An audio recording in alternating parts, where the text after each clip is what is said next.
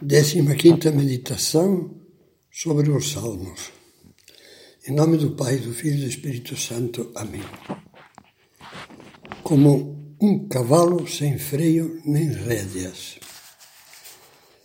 O Salmo 32 diz: Não sejas como o cavalo ou o jumento sem inteligência, cujo brio precisa ser domado com freio e rédeas. Eu te instruirei e te indicarei o caminho que deves seguir. Com os olhos sobre ti, te darei conselho. Lembro-me de uma história real que me foi contada por um dos seus protagonistas.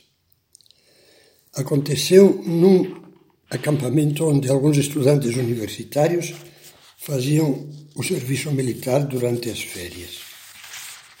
Um deles, que nunca tinha praticado equitação, decidiu arriscar-se e montar um cavalo. O animal escolhido, sem dúvida, percebeu que carregava um novato.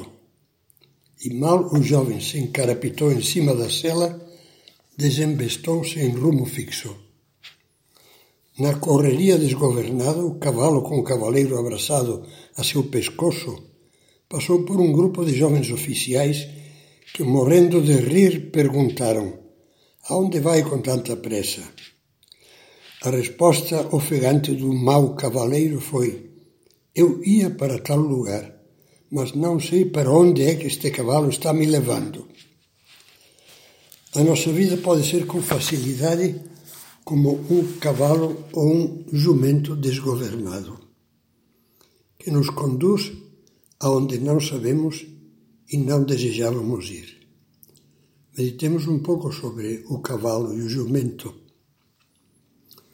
O cavalo desgovernado pode ser o símbolo da falta de uma das duas faces da virtude da ordem.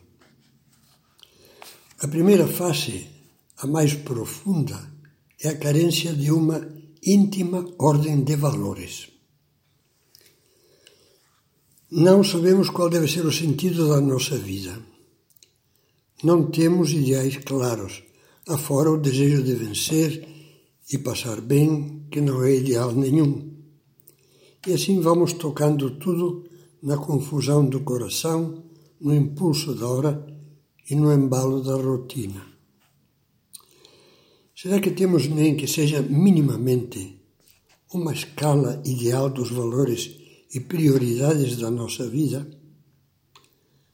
Pode ser que enxerguemos teoricamente que isto é o mais importante, que aquilo outro é secundário, que a família deveria, deveria estar em primeiro lugar acima do trabalho, que só com Deus podemos enxergar o autêntico sentido da vida e da morte.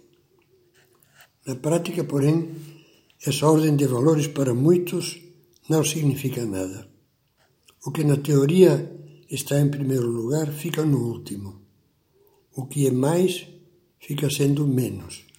E assim acontece que, mesmo com boa vontade, não conseguem segurar as rédeas do cavalo da vida e dirigi-lo pelo caminho que deve seguir, como diz o Salmo.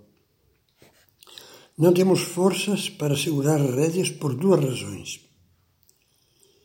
Primeiro, porque não temos convicções, apenas teorias mais vazias que uma laranja chupada. Segundo, porque a nossa liberdade, ou seja, a capacidade de dominar o nosso querer, está acorrentada, prisioneira dos defeitos, caprichos, paixões e vícios que nos dominam. Somos, sim, escravos dos defeitos que nos vencem. Estes são o cavalo enlouquecido, que nos leva para parte nenhuma e nos faz falhar e fracassar em quase tudo. Na família, na formação dos filhos, na vida espiritual, na profissão, nas amizades. Esse cavalo sem freio pode se chamar também preguiça, inconstância, ou seja, incapacidade de ser fiel a qualquer coisa que não seja o time de futebol e os vícios arraigados. Pode se chamar ambição cega que ofusca e não deixa ver nem Deus nem a família. pode-se chamar intemperança na gula e na sensualidade. Eu estava acorrentado, dia Santo Agostinho, não por ferros alheios a mim, mas pelos do meu egoísmo férreo. Quando se obedece aos desejos da carne, estes tornam-se costume. Quando não se quebra esse costume, torna-se necessidade. Com tais elos eu fizera a corrente com que o demônio me mantinha amarrado à mais dura escravidão. Você já pediu a Deus a graça de se libertar dessas correntes? Você se esforça por construir a estrutura sólida e ordenada, hierarquizada de todos os valores da vida? E o jumento? Pode ser a imagem da burrice, do tempo que perdemos como água jogada num recipiente furado, simplesmente pela falta de organização e previdência. O tempo passa, foge rápido. Lembro-me de uma entrevista feita a Oscar Niemeyer, quando atingiu os 100 anos de idade. O jornalista lhe perguntava como enxergava sua vida nessa altura. E ele respondeu: A vida é um sopro. Você não vê que é asneira perdê-la, desperdiçá-la por falta de ordem, no sentido mais simples desta palavra? Falta de horário, de previdência, falta de planejamento, falta de anotar para não esquecer, falta de coragem de começar, falta de constância para terminar.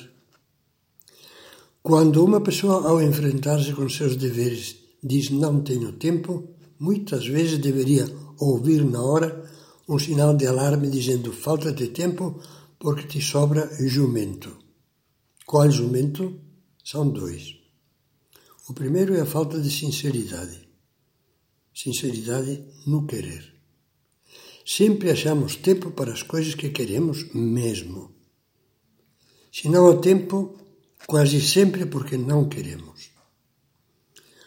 O segundo jumento é a preguiça de parar e se organizar, de preparar e anotar o que a nossa consciência percebe que devemos fazer em cada dia desde assuntos profissionais e dedicação familiar até a organização das horas em que vamos abrir as mensagens do celular e as redes sociais, passando pela definição da hora limite em que tablet, celular e televisão devem dormir. Nisso precisamos ter a firmeza do bom jirico para empacar e dizer não manter em dia a agenda e ter a determinação do jegue, que finca as patas no chão. Isso que é uma boa jumentalidade, expressão que usava em tom negativo há, anos um deputado na Câmara para increpar um colega.